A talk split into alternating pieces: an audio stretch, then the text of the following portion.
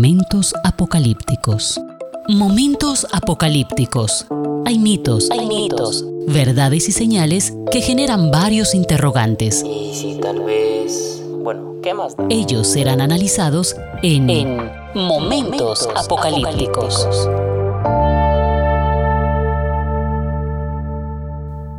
Hola, ¿qué tal? Sean todos bienvenidos a este podcast Momentos Apocalípticos. Soy Javier Montoya y continuamos con estos rasgos de la literatura apocalíptica. Quiero que recordemos siempre, la literatura apocalíptica está dada para animar al pueblo de Dios en medio de las distintas tribulaciones. Tribulaciones tiene que ver con la opresión que ejerce un sistema, un gobierno, una ideología contra el pueblo de Dios. El pueblo de Dios es moral, altamente moral, pero la sociedad no es moral practica más la inmoralidad. Sus ideales son los que se están imponiendo. Catalogan al pueblo de Dios como intolerante al no aceptar precisamente la pecaminosidad de la gente. Y no es que nosotros estemos señalando a personajes o a personas, sino al pecado, pero nos quieren callar sobre esto, sobre esta predicación, sobre lo que es pecaminoso porque ya para el mundo no existe el pecado, y para el mundo Dios es relativo, es lo que cada uno piensa. Por eso la literatura apocalíptica es un mensaje de esperanza. En medio de toda esta desazón que tiene la sociedad, para nosotros es un medio que nos permite seguir resistiendo hasta que venga el Señor Jesús. Eso es Apocalipsis, resistir hasta que el Señor Jesús venga para que nadie nos quite esa corona de la salvación. Así que continuaremos hoy con los sellos, este tema que es de bastante interés. En el capítulo anterior habíamos hablado un poco de exactamente los sellos y queríamos continuar en el capítulo 10 sobre otro libro, sobre otro sello que se habla allí, pero de eso hablaremos un poco más adelante, porque ahora quiero continuar precisamente con los sellos del libro de Apocalipsis capítulo 6. Y es que aquí uno empieza a ver cuando dice capítulo 6 versículo 1, vi cuando el Cordero rompió el primero de los siete sellos y oí a uno de los cuatro seres vivientes que gritaba con voz de trueno, ven. Miré y apareció un caballo blanco. El jinete llevaba un arco, se le dio una corona y salió como vencedor para seguir venciendo. Luego encontramos en el mismo capítulo 6, versículo 3, que dice, Cuando el Cordero rompió el segundo sello, oí al segundo ser viviente que gritaba, Ven. En eso salió otro caballo de color rojo encendido. Al jinete se le entregó una gran espada, se le permitió quitar la paz de la tierra y hacer que sus habitantes se mataran unos a otros. Cuando el Cordero rompió el tercer sello, oí al tercero de los seres vivientes que gritaba, Ven. Miré y apareció un caballo negro. El jinete tenía una balanza en la mano, y oí como una voz en medio de los cuatro seres vivientes que decía, Un kilo de trigo o tres kilos de cebada por el salario de un día, pero no afectes el precio del aceite y del vino. Cuando el cordero rompió el cuarto sello, oí la voz del cuarto ser viviente que gritaba, Ven miré y apareció un caballo amarillento. El jinete se llamaba Muerte y el infierno lo seguía de cerca. Y se les otorgó poder sobre la cuarta parte de la tierra para matar por medio de la espada el hambre, las epidemias y las fieras de la tierra. Así que con este pasaje, capítulo 6, versículos 1 al 8 de Apocalipsis, uno puede aquí ver las famosas imágenes de estos cuatro caballos de diferentes colores con sus diferentes jinetes con diferentes objetivos. Son feroces, son imágenes terribles, imágenes que representan prácticamente un juicio.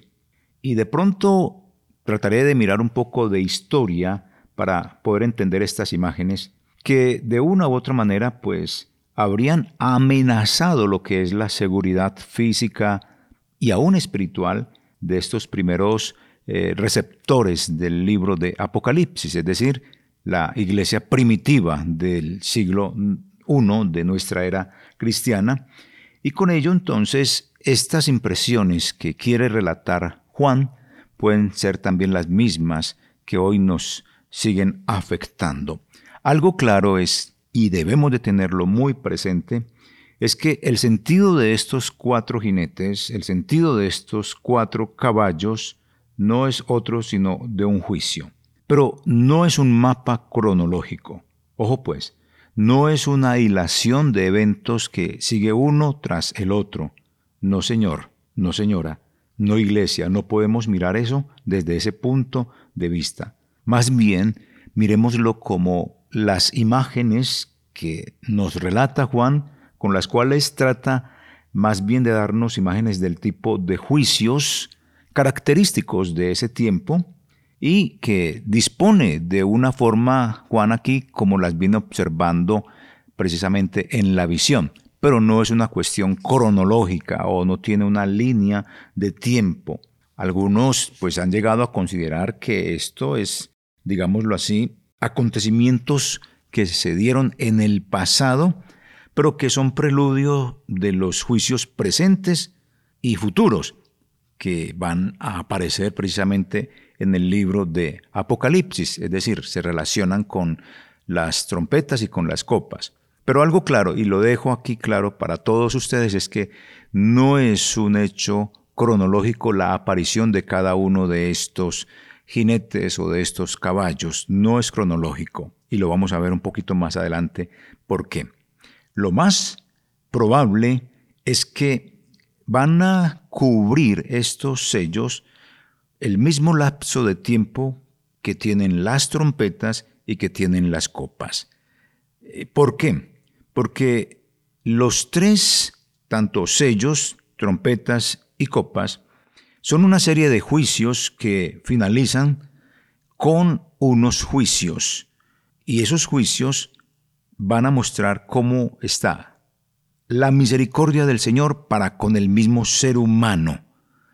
Y de una u otra manera, cuando terminan los sellos, las trompetas y las copas, se observa que viene el juicio de Dios, como si finalizara la era, como si finalizara el siglo, no en cuanto a tiempo, sino que finaliza ya lo que es la era del ser humano aquí en la tierra y finaliza precisamente con estos juicios y la aparición de Dios para sentarse en su tribunal y juzgar a la humanidad. No es un orden cronológico, lo reitero, y vamos a mirar en la Biblia precisamente cómo terminan los sellos, cómo terminan las trompetas, cómo terminan los, las copas, y de esa manera observamos que es una serie de juicios que dan por finalización, y lo reitero, el fin de una era. Y parece ser que es el mismo juicio, tantos ellos, tanto trompetas, tanto copas, por lo mismo que les estoy indicando. Vamos a mirar Apocalipsis 6. Ya hemos visto Apocalipsis 6, versículos 1 al 8, donde nos habla de los cuatro jinetes. Luego aparecerán lo que son los otros eh, sellos que tienen que ver precisamente con el quinto sello, que es donde están las almas debajo del altar de Dios, decapitadas pero vivas. Luego aparece el sexto sello, que tiene que ver precisamente con el terremoto, el sol se puso negro como tela de silicio y la luna se volvió toda como sangre y comienza a hacer una descripción con estos términos de un juicio de Dios. Y luego aparece el séptimo sello, donde hay un silencio como por media hora. Y luego aparecen las trompetas. Estos sellos finalizan precisamente con un juicio. En el capítulo 6, versículo 12 en adelante dice, Miré cuando abrió el sexto sello, y aquí hubo un gran terremoto, y el sol se puso negro como tela de silicio, y la luna se volvió toda como sangre. Y las estrellas del cielo cayeron sobre la tierra, como la higuera deja caer sus higos cuando es sacudida por un fuerte viento. Y el cielo se desvaneció como un pergamino que se enrolla, y todo monte y toda isla se removió de su lugar.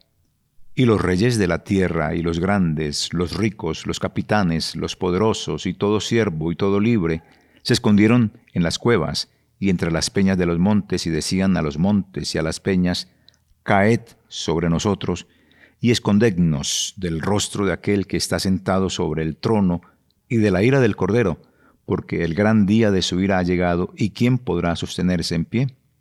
Pero aquí el sexto sello nos habla precisamente, y aquí hubo un gran terremoto, y el sol se puso negro como tela de silicio, y la luna se volvió toda como sangre, y las estrellas del cielo cayeron sobre la tierra, como la higuera deja caer sus higos cuando es sacudida por un fuerte viento, y el cielo se desvaneció como un pergamino que se enrolla, y todo monte y toda isla se removió de su lugar. Momentos apocalípticos. Esta idea que está aquí expresada por Juan no es que sea una cuestión literal, que va a suceder eso exactamente, que va a existir un terremoto, que va el sol a vestirse de negro, que la luna se va a vestir de roja como sangre. No es que las estrellas vayan a caer sobre la tierra como la higuera, y que el cielo se desvanezca como un pergamino que se enrolla, que el monte y toda isla se quiten de su lugar. No es eso, esto es una metáfora para hablar de un juicio. Es decir, esto que narra Juan está y aparece cuando terminan los sellos y viene el juicio, que es lo que vamos a ver, que los reyes de la tierra y los grandes, los ricos, los capitanes, los poderosos y todo siervo y todo libre se escondieron en las cuevas y entre las peñas de los montes y decían a los montes y a las peñas, caed sobre nosotros y escondednos del rostro de aquel que está sentado sobre el trono y de la ira del cordero, porque el gran día de su ira ha llegado y quién podrá sostenerse en pie. Es decir, ellos entienden con este lenguaje que está utilizando Juan de que llegó el juicio y que no tienen dónde esconderse, y prefieren que esos montes caigan sobre ellos antes que enfrentar la ira del cordero y del que está sentado en el pie. Imagínense, el cordero aquí tiene ira, un animalito inofensivo, esta metáfora que se refiere a Jesucristo, tiene su ira, es decir, llegó el día del juicio. Finalizan prácticamente los sellos, están finalizando, estamos en el quinto sello, y aparece esta metáfora que es juicio de parte de Dios hacia el mundo. Y lo mismo sucede con otros textos, como es en Apocalipsis 11, Apocalipsis 11, versículo 15 en adelante. Y es precisamente cuando suena la séptima trompeta. Apocalipsis 11, 15 dice, el séptimo ángel tocó la trompeta y hubo grandes voces en el cielo que decían, los reinos del mundo han venido a ser de nuestro Señor y de su Cristo. Y Él reinará por los siglos de los siglos. Y los veinticuatro ancianos que estaban sentados delante de Dios en sus tronos, se postraron sobre sus rostros y adoraron a Dios, diciendo, Te damos gracias, Señor Dios Todopoderoso, el que eres y el que eras y el que ha de venir, porque has tomado tu gran poder y has reinado. Y se airaron las naciones, y tu ira ha venido, y el tiempo de juzgar a los muertos, y de dar el galardón a tu siervo los profetas, a los santos, y a los que temen tu nombre, a los pequeños y a los grandes, y de destruir a los que destruyen la tierra. Y el templo de Dios fue abierto en el cielo, y el arca de su pacto se veía en el templo, y hubo relámpagos, y voces, truenos, y un terremoto, y un gran granizo. Aquí está finalizando ya la séptima trompeta. Y precisamente habla en la parte final, en el versículo 19, sobre lo que es que hubo relámpagos, voces, truenos, un terremoto y grande granizo, para entrar ya con otro juicio que vienen a ser las copas. Pero aquí, cuando está en este capítulo 11, versículos 15 hasta el 19, finaliza la séptima trompeta y entra el juicio de Dios. ¿Y qué es lo que dicen precisamente eh, los que están en el cielo? Que hubo grandes voces en el cielo que decían, ¿qué decían? Los reinos del mundo han venido a ser de nuestro Señor y de su Cristo. Y luego dicen, y él reinará por eternidades. Y los que están allí, 24 ancianos que estaban sentados delante de Dios en sus tronos, se arrodillan, ponen sus rostros en el piso y adoran a Dios y le dicen, gracias, Señor poderoso, el que eres, el que eras y el que ha de venir, es decir, la eternidad. Le dicen así, a Dios. Dios es el que viene en Cristo. Y le dicen, eres poderoso. ¿Por qué? Porque has tomado tu gran poder y has reinado. Es decir, ejerce su poder que ahora, antes de esto, estaba precisamente en manos de los reinos del mundo y ninguno había dado la gloria a él. Los reinos, los gobiernos, los sistemas de gobierno, los que tienen autoridad, esas, digámoslo así, esas autoridades no son propias de ser humano, no son propias del, hombre, no son propias de los gobiernos, es cuestión dada por Dios pero ninguno reconoció eso delante del Señor y, e hicieron mal uso de ese poder, de esa autoridad. Entonces es donde dice, como Él vino a tomar precisamente el poder y el reino, estas naciones, aquí naciones se refiere precisamente a ese mundo eh, que gobierna y tiene esa autoridad dada por Dios y la ejerce mal, estas naciones, estos gobiernos, estos personajes, estas personas, pues se enojaron. Y luego dice, la ira de Dios ha venido. Es decir, ya llegó el tiempo del juicio, el tiempo de juzgar a quienes, a los muertos, a quienes no vivieron en comunión con Dios y de dar galardón a quienes, a los que vivimos en comunión con el Señor y los llama profetas, santos, a los que tememos a tu nombre. Y luego dice a los pequeños y a los grandes para mostrar allí a todos los que hacen parte del pueblo de Dios y de destruir a los que destruyen la tierra. Ahí viene ese juicio de parte de Dios. Y finaliza las trompetas. Allí finalizan. Entonces es la misma idea. Si usted pone en paralelo lo que yo les he estado diciendo, si coloca en paralelo lo que es capítulo 6 de Apocalipsis, versículos 12 al 14, en paralelo con Apocalipsis capítulo 11, versículos 15 hasta el 19, va a encontrar que finalizada eh, la ejecución de los sellos, finalizada la ejecución de las trompetas, se está dando precisamente el juicio de Dios. Y si vuelve y lee estos textos y lo coloca frente al siguiente texto, que es capítulo 16, versículos 17 al 20, nos habla precisamente de lo que es la finalización de las copas. Vamos a mirar entonces, vaya y lea Apocalipsis 16, versículos 17 en adelante, que nos dicen, el séptimo ángel derramó su copa por el aire, y salió una gran voz del templo del cielo del trono diciendo, Hecho está. Entonces hubo relámpagos y, y voces y truenos y un gran temblor de tierra, un terremoto tan grande cual no lo hubo jamás desde que los hombres han estado sobre la tierra. Y la gran ciudad fue dividida en tres partes, y las ciudades de las naciones cayeron, y la gran Babilonia vino en memoria delante de Dios, para darle el cáliz del vino del ardor de su ira.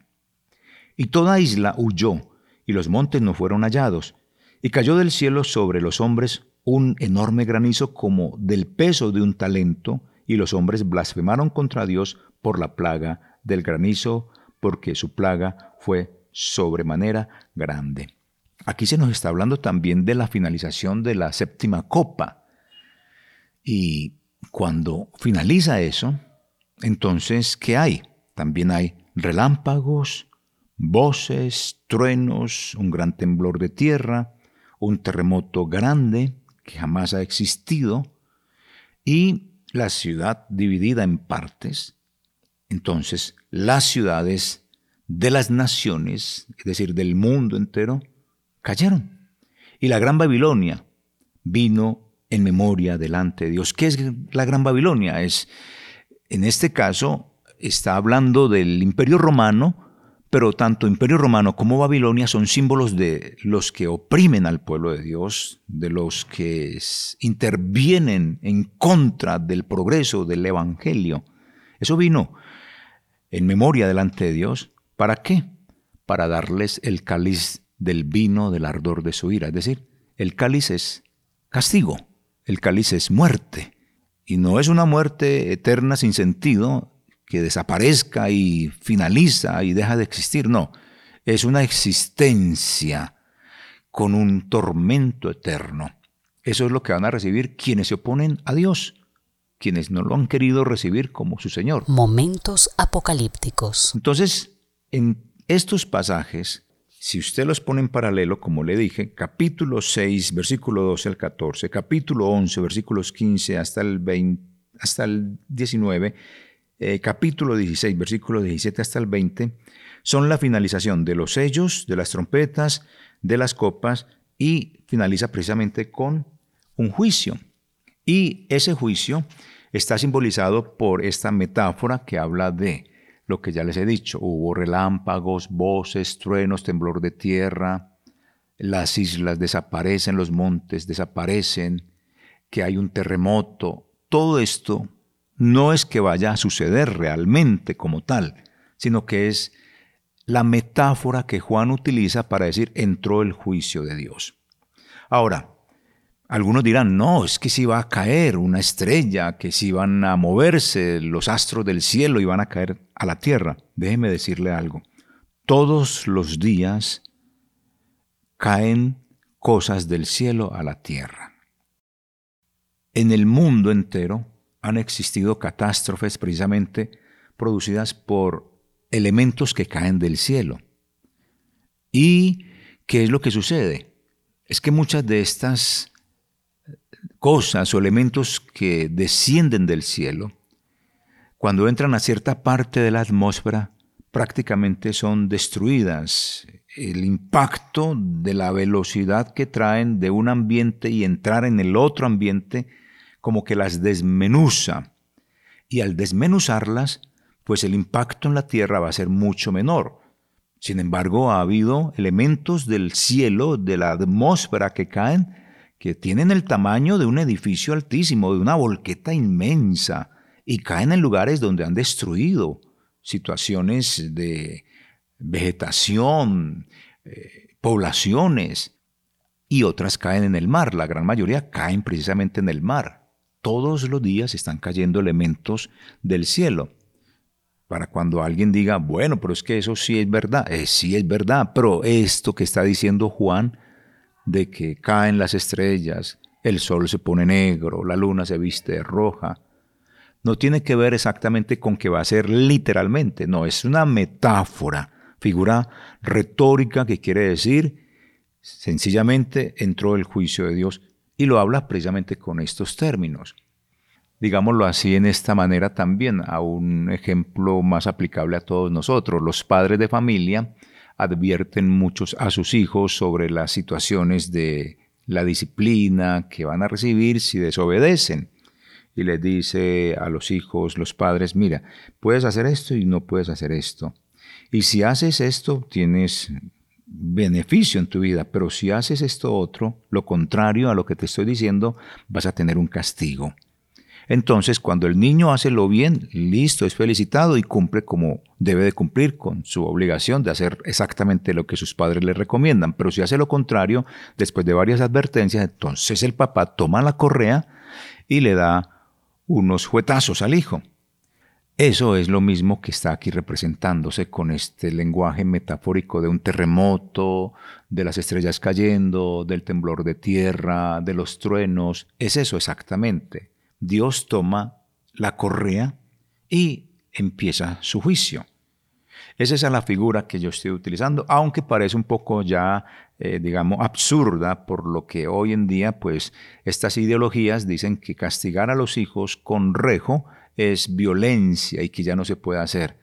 Pues ese es el concepto de la ideología del humanismo que está evitando que se corrijan a los hijos y eso hace parte precisamente de todo un andamiaje que quiere quitar a Dios. El hijo necesita la corrección. Dios dice es necesario corregir al hijo y pone de una u otra manera varios asuntos en proverbios y en textos bíblicos de cómo el padre debe de corregir sabiamente a su hijo. Y en muchas ocasiones, como dice nuestro dicho popular, el hijo pide el hijo pide que le, que le castiguen, porque muchas veces después de que se le castiga asume con responsabilidad sus deberes. Entonces, a veces el hijo pide que le calienten la nalguita y es donde el papá tiene que darle sus chancletadas porque ha desobedecido. Esto que les estoy colocando de ejemplo es lo mismo que se traduce aquí con esta metáfora para entrar el juicio de Dios y es una metáfora que habla de terremoto, que habla de, estrellas cayendo, de voces, de truenos, que precisamente simboliza o indica que entró el juicio de Dios. Y, como le dije, se observa sellos, trompetas y copas. Finalizado esto, sellos, trompetas y copas, entran estas metáforas para hablar, entró el juicio de Dios. Eso quiero que quede muy claro porque es importante dentro de la apreciación que tenemos de Apocalipsis que podamos entender eso, que no son cuestiones futuristas o escatológicas, sino cuestiones que estamos viviendo en el presente. Eh, los sellos, las trompetas y las copas son como, como una cuestión de espiral, son las mismas situaciones agravándose cada vez más, pero es el mismo juicio y es el mismo eh, acto de misericordia que Dios tiene. ¿Y por qué digo acto de misericordia? Porque los sellos, cuando van finalizando, precisamente la parte de los sellos, Luego aparece el capítulo 7, donde Dios sella a sus siervos. Eso es una misericordia infinita del Señor. Si usted observa, finalizados los sellos, eh, la gente dice, ¿quién podrá sostenerse delante de la ira del Cordero y del que está sentado en el trono? Es que va a entrar el juicio de Dios. Sin embargo, termina los sellos termina esta descripción del temor del hombre por enfrentar el juicio de Dios, pero no sigue el juicio de Dios. Lo que entra es el capítulo 7 con la misericordia de Dios. ¿Cuál es la misericordia de Dios? Que Él sella a los suyos. Y allí están el pueblo de Israel, del cual desciende Jesús. Están los sellos de los 144 mil que precisamente representan el pueblo de Dios, pero luego aparece una multitud incontable que es precisamente el pueblo de Dios. Y ahí están delante del Señor. Entonces no se da ningún juicio. Observe, el capítulo 6 termina con los sellos y luego dice que viene el juicio de Dios, sin embargo no entra el juicio de Dios, sino la misericordia de Dios. Dios sella a los suyos y aparece una multitud de los suyos en el cielo. Misericordia de Dios. Eso es en cuanto a los siete primeros sellos. Luego encontramos que después de finalizadas las trompetas, en el capítulo 11, capítulo 11, desde el versículo 15 hasta el 19, pues se da la idea de que el reino del mundo ha venido a ser de nuestro Señor. Él toma la posesión de lo que ha sido su reino, que un reino que ha quedado en manos de los malos, del hombre que ha sido malo y ha hecho a su manera y ha sacado y eliminado a Dios. Y eso pues trae una ira de todos los seres humanos, sobre todo de los que ejercen su poder y lo ejercen mal para su bien. Entonces, ahí entra precisamente el juicio de Dios y es tomando el reino de este mundo por los siglos de los siglos. Y aquí se airan las naciones, pero ellos dicen, y tu ira ha venido, y el tiempo de juzgar a los muertos y de dar el galardón a tus siervos, pues ha llegado. Y dice que el templo fue abierto en el cielo, y el arca del pacto se veía en el templo vivo, relámpagos, voces, truenos y un terremoto y grande granizo, entonces termina lo que es las siete trompetas y empezaría el juicio, según esta frase, y vimos eh, relámpagos, voces, truenos y un terremoto y un gran granizo. Eso indica entra el juicio de Dios. Sin embargo, no entra el juicio de Dios. ¿Qué entra? Entra el capítulo 12, donde, donde nos habla de la señal que hay en el cielo, una mujer vestida del sol con la luna bajo sus pies, y la otra señal de un gran dragón escarlata que tenía siete cabezas, diez cuernos y en sus cabezas siete diademas. Y esta imagen nos representa la lucha que va a tener la iglesia contra el dragón, y el dragón es el diablo. ¿Y cómo Dios protege a la iglesia? La mujer es precisamente el pueblo de Dios, que es protegido por Dios, y encontramos que somos guardados por Dios si guardamos el testimonio de Jesús y las palabras de Jesús. Y empezamos a mostrar aquí, o empieza Juan a mostrarnos aquí más bien, cómo la iglesia es protegida. Entonces no se da el juicio de las siete trompetas. Termina en un juicio, pero no entra el juicio, entra la misericordia de Dios, como entró finalizando los sellos, que entran los sellados. Aquí entra la protección de Dios a la iglesia en el capítulo 12. Luego en el capítulo 13, pues aparece ya la historia de la primera bestia, la segunda bestia. Y luego aparecen ya en el capítulo 15, eh, pues aparece allí las siete plagas postreras. Y en el capítulo 16 aparece lo que es ya la parte de los siete ángeles que vienen precisamente con las copas. Pero al finalizar las copas, que están en el capítulo 16, versículos 17 al 20, recuerden entonces, allí aparece precisamente en el capítulo 16, versículo 17, el séptimo ángel derramó su copa por el aire y salió una gran voz del cielo diciendo, hecho está. Entonces hubo relámpagos y voces y truenos y un gran temblor de tierra, un terremoto tan grande cual no lo hubo jamás desde que los hombres han estado sobre la tierra y la gran ciudad fue dividida en tres partes y las ciudades de las naciones cayeron y la gran Babilonia, símbolo del pueblo que oprime a Dios, vino en memoria delante de Dios para darle el cáliz del vino del ardor de su ira. Es decir, Dios lo va a juzgar, va a juzgar a los opresores del pueblo de Dios. Y cayó del cielo sobre los hombres un enorme granizo, como el peso de un talento, y los hombres blasfemaron contra Dios por la plaga del granizo, porque su plaga fue sobremanera grande. Momentos apocalípticos. Como le dije, finaliza aquí con esta parte de terremoto, mm, relámpagos, voces, truenos, como jamás lo ha habido sobre la tierra, y entra el juicio de Dios. Y aquí sí entra el juicio de Dios realmente. Y aquí no hay más misericordia. En los sellos hubo juicio, pero no entró el juicio. Entró la misericordia de Dios. Terminadas las siete trompetas, termina en juicio, pero no entra el juicio de Dios. Termina con la misericordia de Dios, cuidando a la iglesia de las acechanzas del diablo en el capítulo 12. Y aquí en el capítulo 16 terminan las copas y ahí sí entra el juicio de Dios, se acaba esa misericordia de Dios.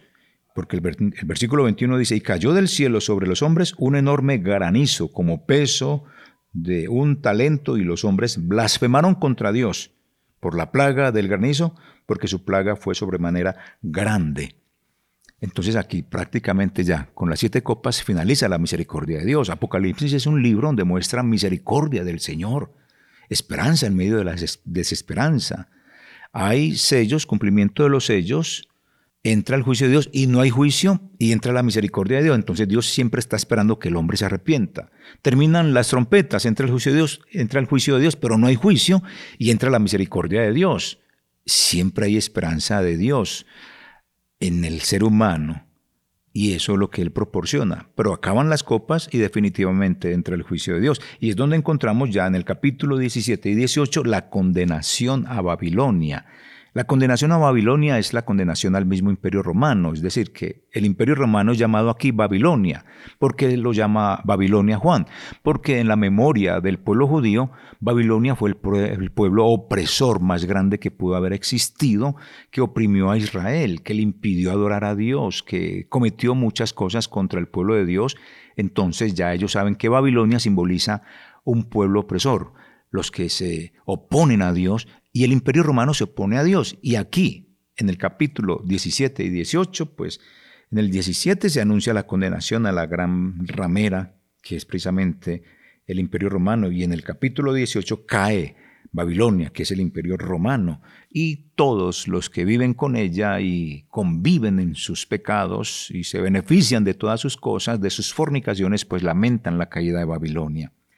Entonces, si usted coloca en paralelo todos estos pasajes, se va a dar cuenta que es prácticamente el mismo juicio, solo que está como en una forma de espiral y se va aumentando la intensidad en el sentido de la maldad, en el sentido de, la pecaminosidad, no porque hayan mejores formas de pecar, no hay una tecnología que nos permite pecar mejor. Hoy el mundo peca a través de los celulares, hoy el mundo peca a través de la informática. El avance permite también la pecaminosidad y la tecnología permite oprimir un botón y destruir el mundo entero, crear un tsunami, crear una bomba que destruya el mundo entero. Estas son las cosas que se están viviendo en la actualidad. Entonces, Tenga presente, los sellos no son cuestiones cronológicas, no. Las trompetas son también los mismos juicios, trompetas y éxodo son los mismos juicios que Dios promulgó o dictó o dio y aplicó sobre Egipto. Son las mismas plagas que aparecen allá, en Egipto, cuando Israel iba a ser liberado. Son las mismas que aparecen acá, en el libro de Apocalipsis. Los sellos son los mismos que el Señor Jesús estuvo hablando en los evangelios de San Mateo 24, Lucas 21 y Marcos, Marcos 13. Eh, si usted observa, eh, toda esta descripción de los sellos, volvamos ahora a los sellos, toda la descripción que se habla en los sellos acerca de las guerras, hambre, peste, todo eso ya está en el Antiguo Testamento. Esa descripción que Juan hace del juicio, precisamente aquí en el capítulo 6, es, refleja un genio literario de Jesús, como él conocía la escritura y está inmerso precisamente en el texto sagrado. Y esta lista eh, de las cuatro plagas que aparecen aquí en Apocalipsis son las mismas que ha hablado Jesús en los evangelios, como dije, Marcos 13, Mateo 24, Lucas 21, pero ya están por allá relatadas en el Antiguo Testamento. Le hace por favor usted cuando tenga un poco de tiempo para que vea que sí están relatadas en el Antiguo Testamento y que no son aspectos escatológicos, no, son situaciones que se estaban viviendo y que Juan está afirmando en Apocalipsis, pero afirma lo que dijo Jesús en los evangelios que ya le mencioné y afirma lo que están diciendo los profetas del Antiguo Testamento, como Deuteronomio 32, 24, segundo libro de Crónicas 29, Jeremías 15, 2, Ezequiel 5, 17, Ezequiel 14, 21. Entonces, ahí está. En estos profetas del Antiguo Testamento está la, esa fórmula eh, cuádruple, donde aparecen específicamente la guerra, la peste, el hambre, todo eso ya está desde el Antiguo Testamento, lo reafirma Jesús en los Evangelios y lo reafirma Juan en Apocalipsis con los sellos.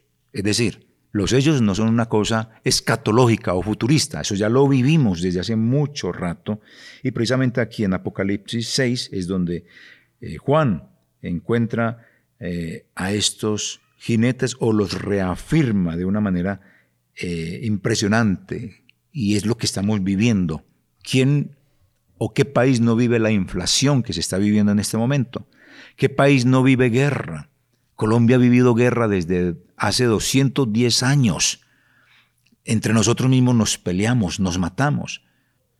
La primera y la segunda guerra mundial, cuánta gente no ha matado, cuánta hambruna no provocó, cuánta inflación no provocó también.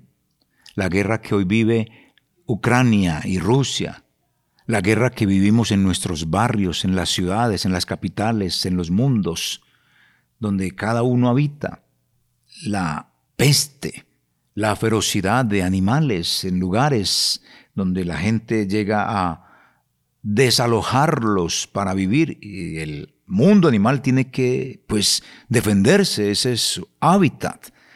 Todo esto lo vivimos, esto no es una cuestión escatológica. Y como dije en el capítulo anterior, desde la desobediencia de Adán y de Eva y desde el asesinato de Caín, asesinar a su propio hermano, vivimos estas violencias. Esto no es nuevo, entonces los hechos no son escatológicos, son cosas que se están viviendo, cosas que están a la puerta. No es sino abrir la puerta y la violencia está allá afuera, no es sino cerrar la puerta y la violencia está dentro de la casa, no es sino mirarse a uno mismo y uno tiene la misma violencia. Quiere asesinar, tiene envidia, quiere matar, quiere suicidarse. Todo esto hace parte precisamente de los sellos. Los sellos no son nada nuevo. los sellos se siguen viviendo. Así que tenga presente esto y, como le dije, coloque en paralelo estos juicios y se va a dar cuenta que realmente cuando va a empezar el juicio de Dios entra la misericordia de nuestro Señor Jesucristo. Momentos apocalípticos. Y quisiera eh, mirar aquí algo también en cuanto a el capítulo 6, donde estaba comentando yo que cuando se habla de en el capítulo 6, versículo 12, miré cuando abrió el sexto sello y aquí hubo un gran terremoto y el sol se puso negro como tela de silicio y la luna se volvió toda como sangre y las estrellas del cielo cayeron sobre la tierra como la higuera deja caer sus higos cuando es sacudida por un viento fuerte, y el cielo se desvaneció como un pergamino que se enrolla y todo monte y toda isla se removió de su lugar.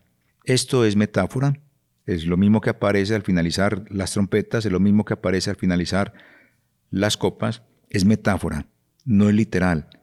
Aunque sigan cayendo del cielo elementos, no quiere decir que así va a finalizar o así va a ser el juicio de Dios. No, son símbolos, son figuras retóricas con las cuales Juan habla de esto. ¿Y por qué se lo, se lo digo? Porque Juan retoma o alude a lo mismo que dijeron profetas del Antiguo Testamento cuando venía el juicio de Dios sobre Israel y utilizaban el mismo lenguaje, que habrá terremoto, que habrá eh, la luna vistiéndose de negro, el sol de rojo, para hablar del juicio de Dios. Pero se cayó la estrella, el sol se puso rojo o negro, la luna se puso roja, no.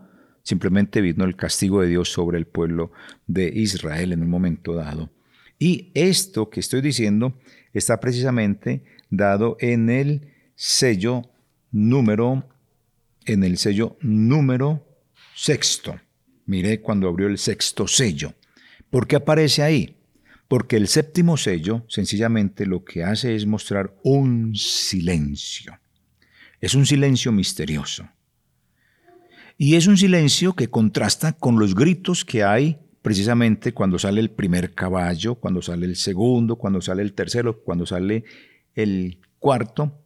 Y es un silencio que contrasta con el grito de los decapitados que están debajo del altar de Dios, que precisamente corresponde al quinto sello. ¿Y por qué aparece allí y por qué digo yo, ahí finalizan precisamente los sellos? Finalizan los sellos ahí en el capítulo 6, versículo 12, porque es donde entra el juicio de Dios. Abrió el sexto sello, ahí finalizan los sellos, entra el juicio de Dios, luego la misericordia de Dios en el capítulo 7 y en el capítulo 8 aparece el séptimo sello, pero es el silencio, que como dije contrasta con el grito de los otros sellos. Y contrasta porque es como la expectativa, es como la música de suspenso. Esto en la literatura apocalíptica es como el suspenso, la música del suspenso, de lo que va a pasar, del terror que va a venir y lo pone a uno a la espera, porque un silencio. Y se nos habla de precisamente de que allí estaban en pie los siete ángeles, a los que se les dieron las siete trompetas. Y luego por allá aparece otro ángel que se para ante el altar y tiene en su mano un incensario de oro. Y se le dio incienso, ¿para qué? Para que se añadiera eso a las oraciones de todos los santos sobre el altar de oro que estaba delante del trono. Es decir, los santos están orando, esas oraciones se ponen en ese incensario y se echa incienso. Y el ángel que tiene todo esto y está haciendo eso, de la mano del ángel subió a la presencia de Dios ese humo del incienso que son las oraciones de los santos, llegan a Dios y entonces es donde el ángel toma el incensario, lo llena del fuego del altar, lo arroja a la tierra y allí hubo truenos, voces y relámpagos y un terremoto, y es donde los siete ángeles que tenían las siete trompetas se disponen a tocar las trompetas y el primer ángel toca la trompeta. Ahí es donde entonces, en el séptimo sello, comienzan las trompetas a sonar. Pero contrasta ese silencio, un silencio garrafal de un dramatismo impresionante.